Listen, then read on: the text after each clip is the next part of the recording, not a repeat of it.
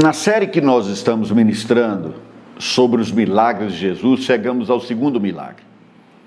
Um milagre que aconteceu na região onde também tinha acontecido o primeiro. O primeiro milagre relatado na Bíblia, feito por Jesus na região da Galiléia, aconteceu em Caná da Galiléia, como vamos ler daqui a pouco, em que ele transformou água em vinho. Agora Jesus está de volta à região da Galiléia, Galiléia dos gentios, uma área povoada por muitos gentios, e ele vai operar novamente um milagre nessa região, na vida do filho de um oficial romano. Mas o texto começa assim, em João capítulo 4, versículo 43. Passados dois dias, partiu dali para a Galiléia. Partiu dali de onde? Partiu de Samaria. Samaria é, foi aquele lugar onde Jesus ministrou a uma mulher samaritana, uma mulher de vida absolutamente irregular. Então ele sai dessa situação, dois dias depois ele chega é, ao norte de Israel, na, em, na região de Caná, da Galileia, e ali acontece o seguinte: porque o mesmo Jesus testemunhou que um profeta não tem honras na sua própria terra. Assim, quando chegou à Galileia, os galileus o receberam, porque viram todas as coisas que ele fizera em Jerusalém, por ocasião da festa, à qual eles também tinham comparecido. Dirigiu-se de novo a Caná da Galiléia, onde da água fizera vinho. Ora, havia um oficial do rei cujo filho estava doente em Cafarnaum, significa dizer perto de Caná da Galiléia. Tendo ouvido Jesus que Jesus, digo, tendo ouvido dizer que Jesus viera da Judéia para a Galiléia, foi ter com ele e lhe rogou que descesse para curar seu filho, que estava à morte. Não só estava doente, mas muito doente. Então Jesus lhe disse: Se porventura não virdes sinais e prodígios, de modo nenhum crereis. Rogou-lhe o oficial: Senhor, desce antes que meu filho morra. Vai, disse-lhe Jesus, teu filho vive. O homem creu na palavra de Jesus e partiu. Já ele descia quando os seus servos lhe vieram ao encontro, anunciando-lhe que o seu filho vivia. Então indagou deles a que hora o seu filho se sentira melhor. Informaram. Ontem, à hora sétima, a febre o deixou, por volta de uma da tarde. Com isto, reconheceu o pai ser aquela precisamente a hora em que Jesus lhe dissera: Teu filho vive. E creu ele e toda a sua casa. Foi este o segundo sinal que Jesus fez depois de vir da Judéia para a Galiléia. Reparem, queridos, Jesus está em Samaria, ele assustou a mulher samaritana, escandalizou aquela mulher porque ele ficou sozinho para falar com ela. Ministrou na vida dela, foi bênção na vida dela, a mulher se converteu por, ao, ao conhecer Jesus, foi para a sua cidade, ministrou na sua cidade, dizendo que tinha conhecido o Messias, etc. Praticamente houve um, uma conversão em massa naquela cidade, eles foram pessoalmente conhecer Jesus. Dois dias depois, Jesus segue na direção norte, chega na região onde ele já tinha operado o milagre, já tinha manifestado o poder da presença de Deus ali num casamento, ao invés de ser no templo, como era costume, todos os judeus sempre imaginavam que Deus ia manifestar o poder da presença dele no templo. Jesus tinha feito isso num casamento. E agora, mais uma vez, Jesus opera um milagre. Opera um milagre na vida de um judeu? Não. À distância, Jesus opera um milagre na vida do filho de um oficial romano. Ou seja, na vida de um homem que representava o império opressor que naquele momento estava oprimindo Israel. O que nós percebemos aqui é que algo de extraordinário, algo diferente, algo único está acontecendo, está em curso na dimensão espiritual. Porque não era assim que acontecia em Israel. Tudo estava voltado para a religiosidade dos judeus. O jeito deles adorarem ou fingirem que adoravam, não importa, mas a religiosidade daquele tempo era a dos judeus. Ninguém imaginava que Deus, ao mandar o seu filho ao mundo, começasse e continuasse manifestando os sinais da sua presença, do seu poder e o poder dessa presença, fora do círculo próprio da religiosidade judaica. mas aqui nós já percebemos que a graça está em curso, algo diferente da lei, algo diferente da maneira como viam o relacionamento com Deus, já estava efetivamente acontecendo. Isso para nós já é uma grande lição. Mas não é a única lição desse texto, não é a única lição desse milagre. Aliás, este e os demais milagres, cerca de 20, sobre os quais nós vamos refletir aqui nessa nossa série, tem muito a nos ensinar. E uma primeira lição, além desse preâmbulo que eu já disse, que nós podemos entender e aprender aqui, queridos, é que por causa de uma doença, por causa de uma doença no menino, uma doença grave, algo seríssimo, porque o texto diz que ele já estava com uma doença de morte, havia uma iminência de morte, mas por causa da doença de uma criança, uma família inteira encontrou a vida. Não é fantástico isso? Uma criança doente, desespero, um pai angustiado, um pai totalmente desesperado porque o filho está à morte, e quem é pai e mãe sabe disso que eu estou falando agora. Quando a gente vê um filho doente, a gente tem vontade de, de ficar doente no lugar da criança, porque é algo realmente terrível, algo horrível estava acontecendo. Quem olhasse para essa cena pensaria: a mão de Deus está pesando. Está vendo? Esse é um oficial do Império Romano, é um oficial do rei, ele é o opressor, ele é que faz mal, não é um homem justo, não é um homem reto, por isso Deus pesou a mão. Veja o filho dele agora doente. Mas ao contrário disso, o que Deus estava fazendo, e é isso que faz a graça, o que Deus estava fazendo era se utilizar de uma situação assombrosa, assustadora, angustiante, para levar vida para uma família inteira. E quem sabe quantas pessoas mais no Império Romano, fora de Israel, tomaram conhecimento da obra de Deus, da graça de Deus, da vinda do Messias, da salvação em Cristo, por causa da doença daquele menino. E é isso que acontece. Quando eventualmente a enfermidade chegar à sua casa, chegar à sua vida, você estiver num leito de hospital, ou você estiver numa outra situação aflitiva da sua vida, porque nem sempre é uma doença. Eventualmente o que acontece é uma situação contingencial, a qual nós somos levados involuntariamente, mas que causam dor, causam tristeza, frustração, não raro até desespero, as pessoas não sabem o que fazer, mas lembre-se disso. Lembre-se disso. Há uma palavra no Velho Testamento, um dos profetas do Velho Testamento, que diz assim: O Senhor tem o seu caminho na tormenta e na tempestade.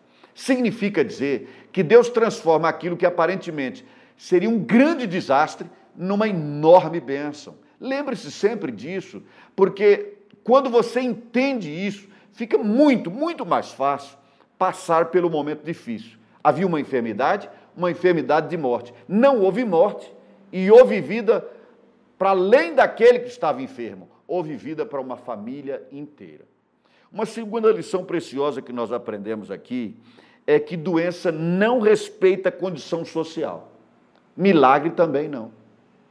A doença chega para qualquer um, não importa quem, não importa onde, nada tem a ver com o quanto essa pessoa estudou, nada tem a ver com quanto ela tem na conta, nada tem a ver com o poder que eventualmente ela detenha. A doença não escolhe condição social, nem econômica, nem de ordem alguma. Mas o milagre de Deus, a manifestação do poder de Deus também, não faz acepção de pessoas, não respeita a condição social. O que aconteceu? Um menino doente. Que menino? O filho de um oficial por acaso, era o filho de um oficial romano, o filho de um homem que tinha autoridade, que tinha poder, que dava ordens e era obedecido. Mas o milagre de Deus chegou na vida dele. Mas quando nós olhamos toda a história da caminhada no ministério de Jesus, ao longo de cerca de três anos, ou um pouco mais, um pouco menos, ao longo desses três anos, Jesus operou muitos milagres na vida de poderosos, na vida de pessoas muito simples na vida de uma viúva que não, tem, não tinha ninguém por ela, porque a doença não escolhe condição social. Mas Deus também não está atento a isso. Ora, então, como é que Deus faz a sua classificação? Presta atenção no que eu vou dizer e guarda isso. Deus presta atenção no coração. Deus nunca esteve e nunca, jamais estará atento à sua condição social, à sua condição intelectual, à sua condição financeira. Se você tem condição, por exemplo, de ir a um templo e dar lá uma grande oferta, ou entregar lá o seu carro, a sua casa. Olha, se você algum dia ver ou ouvir alguém dizendo que Deus age dessa forma, eu estou afirmando, isso é uma grande mentira. Deus está de olho no coração, no seu coração. Não que Deus olha para dentro de você e diz assim: esse coração é puro, ele é bonzinho. Essa é uma pessoa boazinha, vou operar o milagre na vida dela. Não, não é isso. Deus quer saber se você tem um coração disponível para Ele, à disposição dele. Porque se o seu coração estiver à disposição de Deus, Ele vai te dar a fé como presente e Ele vai operar o milagre na sua vida. O que você tem que fazer é dispor o seu coração. O Senhor disse: Vem a mim, vem a mim, você que está cansado, você que está sobrecarregado, com aflições demais, com temor demais, com pavor demais, vem para mim, eu vou aliviar você. Ora, quando você está nessa condição e caminha na direção de Jesus, você está dizendo, Deus, o meu coração está aqui nas tuas mãos. Eu estou entregando, pronto e sinceramente, eu estou entregando o meu coração ao Senhor. Quando você põe o seu coração nas mãos de Deus, o milagre vai acontecer. Porque assim como a doença não escolhe condição social, o milagre também não. Deus só olha para o coração, porque o que Deus vê é o coração. Uma outra lição igualmente preciosa que nós temos aqui é que o oficial recebeu a bênção solicitada porque não tinha nenhum problema de hipersensibilidade. No versículo 48 desse texto que eu li no início, no versículo 48, Jesus dá uma palavra que aparentemente era meio, meio agressiva. Ele se volta para o oficial que tinha pedido ajuda para o filho doente e diz: Vocês não crerão se vocês não, não verem, se vocês não conseguirem enxergar, vocês não acreditarão. Vocês só acreditam vendo. Ora, Jesus estava falando no plural, era para todo mundo, mas ele se dirigiu a ele. Jesus tinha dito antes, e eu li também no início, que ninguém fica sem honra senão na sua própria terra. Aliás, ninguém não, o profeta não fica sem honra senão na sua própria terra, na sua pátria, na sua nação, entre os seus, porque duvidam dele, desacreditam dele exatamente por ser próximo.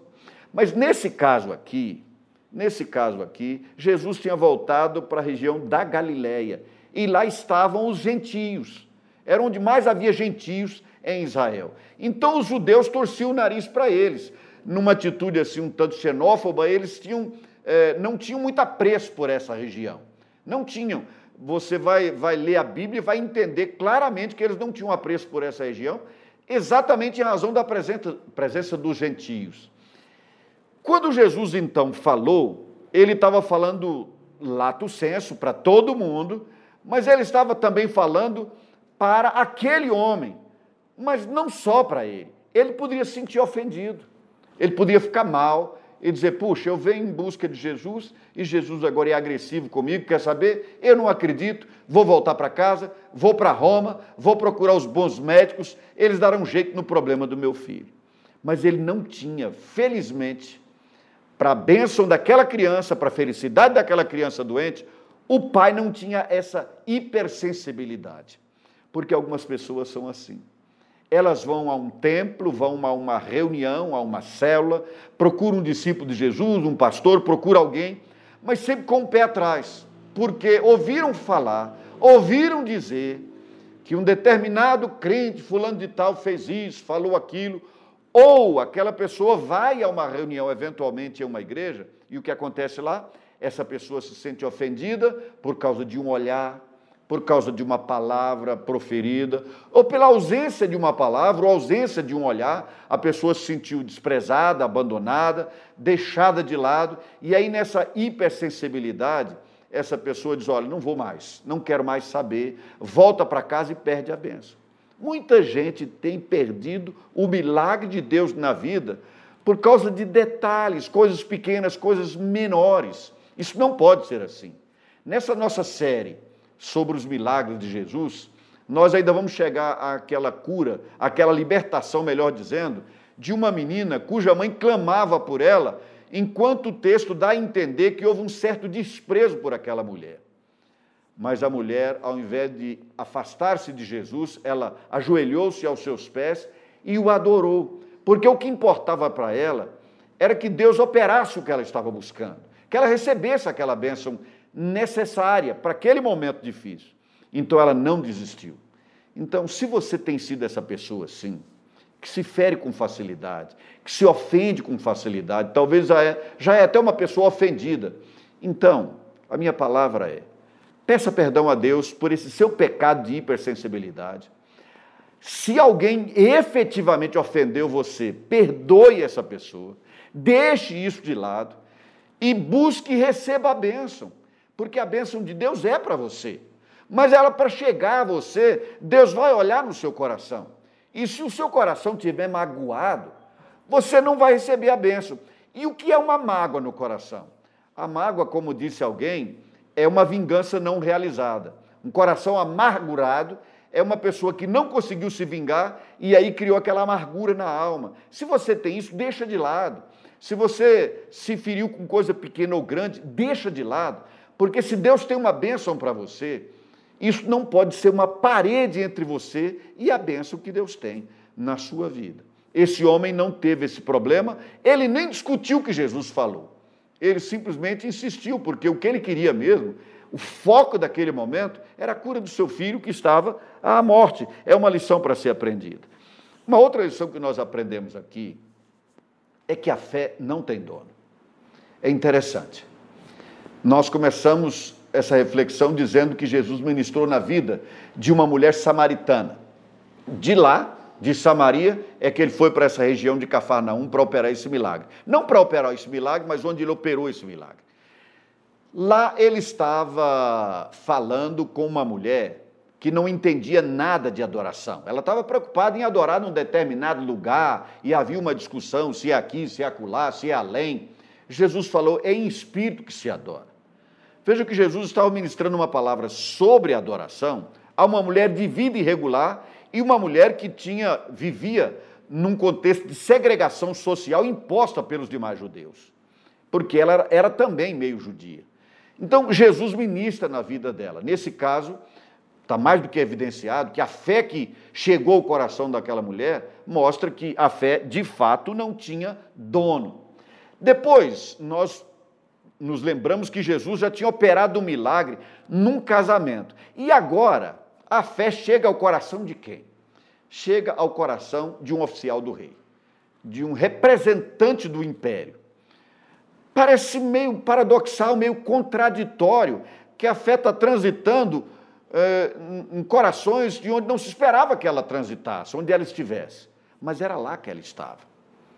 Porque a fé não tem dono a fé não é dessa ou daquela pessoa. A fé não é dessa ou daquela igreja, dessa ou daquela denominação evangélica. Sim, porque nós classificamos assim, né?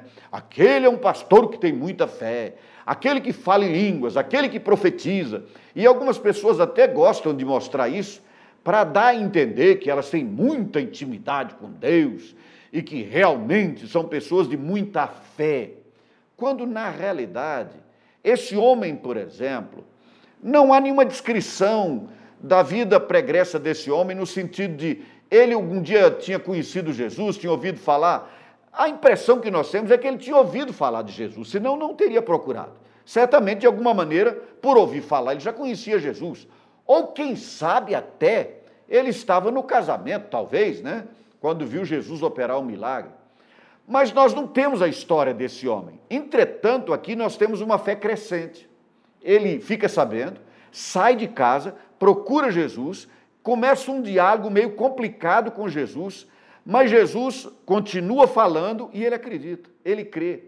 A fé não é dos judeus, a fé não é dos evangélicos, dos protestantes, dos católicos, seja lá de quem for. A fé é um presente de Deus para o coração. Para o coração, não para as igrejas tais, não para as denominações tais, não para os grupos tais. A fé é um presente de Deus para o ser humano, para o coração humano, para os eleitos de Deus, para aquele para quem Deus tem um propósito de ministrar vida. É para essa pessoa a fé. E ela é um presente de Deus. É o que nós aprendemos em Efésios capítulo 2. A fé é um dom de Deus. A fé é um presente de Deus. Ele é quem dá a fé. E ela não tem dono senão Deus. A fonte da fé não é só aquela igreja, a fonte da fé é Deus. É Deus. E Deus não é seu. Deus não é meu. Deus é Deus. Senhor absoluto sobre tudo e sobre todos. Então não enquadre a fé. Não enquadre teologicamente a fé. Também não enquadre a fé na sua igreja, na sua denominação, nos que jejuam mais, nos que conseguem passar os 21 dias sem comer. Não há nenhum versículo da Bíblia que mostra que a fé vem assim. Pelo contrário, a palavra do Senhor diz que a fé vem pela pregação da palavra de Jesus. Quando a palavra, o logo de Jesus transforma em rema, então a fé chegou ao coração dessa pessoa. E aí nós temos uma outra lição muito importante exatamente nessa direção a palavra de Jesus foi suficiente para aquele oficial. Ele disse: Senhor, vem curar o meu filho, vamos para minha casa, porque senão vai ser tarde, o menino vai morrer. Vai morrer, porque ele está muito doente, está à morte. Jesus diz: Olha, vai para casa, o menino vai viver. O texto não diz que esse homem tenha insistido com Jesus para ir, pelo contrário. Quando ele ouviu a palavra, o texto, o texto resume e diz: Olha, ele ouviu, creu e voltou para casa. Ele creu quando Jesus falou. Essa palavra aqui é logos. Quando Jesus proferiu logos, ele acreditou. É interessante você entender isso. Jesus proferiu logos, a palavra de que o filho viveria. Esta, este logos, esta palavra se transformou em rema, ou seja, se transformou em vida no coração do oficial. Nesse exato momento, o poder de Deus estava operando. Na hora que ele ouviu o Logos, e isso virou rema, virou vida no coração dele, o filho, que nem sabia talvez da existência de Jesus, nessa hora foi curado. Porque quando ele chegou em casa, pouco depois da hora do almoço, ou pela hora do almoço, lá para uma da tarde, início da tarde, é, na sétima hora dos judeus, que começa sempre às seis da manhã, nessa contagem crescente, então na hora sétima, por volta de uma da tarde, ele chegou em casa e disseram: O menino está bom. E ele perguntou que hora ele ficou bom. E ele conferiu que foi exatamente na hora que Jesus falou: seu filho vai viver, volta para casa. E ele creu. Então, reparem aqui, queridos, que para esse homem foi suficiente que Jesus falasse. Presta atenção no que eu vou dizer. Deus está falando. Deus falou tanto que foi possível escrever com o que ele falou mais de 60 livros que estão aqui na sua palavra Bíblia estão aqui. Deus escreveu essa palavra. Deus ministrou essa palavra, em grande parte, para o povo de Israel. Se você pega o Velho Testamento, tem muito a ver com a história daquele povo, mas tem a ver também com a nossa história, porque ali era o começo, era a sombra do que viria depois. E depois nós temos todo o Novo Testamento. São muitas, muitas palavras de Deus para cada um de nós. Infelizmente, a nossa geração quer ouvir sempre uma palavra que esteja na televisão, ou no rádio, ou um profeta, ou uma profetisa, alguém falando em línguas. Deus fala de muitas maneiras. Deus, inclusive, fala fora da Bíblia. Deus fala fora da Bíblia, mas Deus não fala contra a Bíblia. Portanto, aqui é que nós conferimos se a palavra é de Deus ou não. Deus falou, Deus está falando e Deus vai continuar a falar. Nós é que precisamos estar atentos ao que Deus está falando. Porque quando nós tomamos como suficiente a palavra de Deus, nós já temos uma vida suficiente para ser bênção, para sermos bênção e para sermos abençoados por Deus. A palavra escrita é suficiente. Deus pode ter uma palavra específica para você? É claro que pode. Ele tem essa palavra. E ele pode trazer, pode trazê-la a você.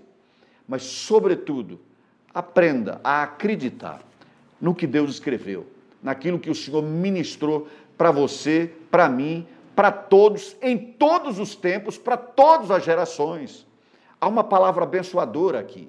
Quando você lê essa palavra, medita nela, resolve vivê-la, ela se torna em rema na sua vida. E nessa hora, a fé alcança o seu coração e Deus manifesta o seu poder e o milagre de Deus acontece. Uma última lição que nós aprendemos com esse milagre é que o único que viu Jesus naquela família foi o pai.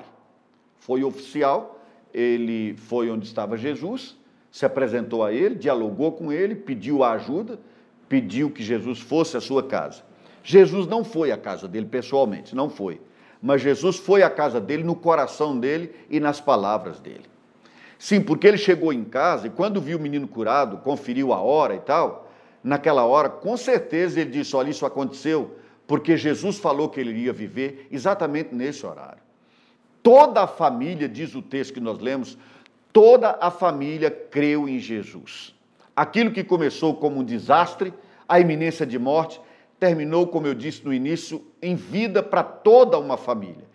Quem levou a vida para a família foi o oficial que esteve com Jesus. Foi o pai desesperado que agora sai cheio de esperança, cheio de alegria, cheio de expectativa boa, chega em casa e diz quem tinha feito aquilo na vida dele. É assim que deve ser. É assim que nós, discípulos de Jesus, devemos fazer o tempo todo. Nós conhecemos Jesus e levamos Jesus primeiro para quem? Para os da nossa casa. O discípulo de Jesus tem que ter como primeiro campo missionário a sua família. Agora lembre-se, Eventualmente, nem todos os membros da família vão se converter. Então, se uma pessoa pensar assim, vou ficar na família até que o último se converta, talvez ele nunca sairá dali, porque pode ser que alguém não vai chegar a essa benção. Mas o seu compromisso primeiro é em casa. Depois de ministrar a palavra em casa, depois de apresentar Jesus em casa e fazê-lo conhecido ali, então é a hora de você sair e ministrar onde o Senhor quiser levar você e o seu coração se dispuser. Portanto, uma pessoa doente, um pai convertido, uma família viva. Esse é o caminho. Deus usou uma circunstância difícil, transformou-a num instrumento de bênção, operou um milagre e salvou uma família inteira. Deixa Deus usar você. Deixa Deus usar você.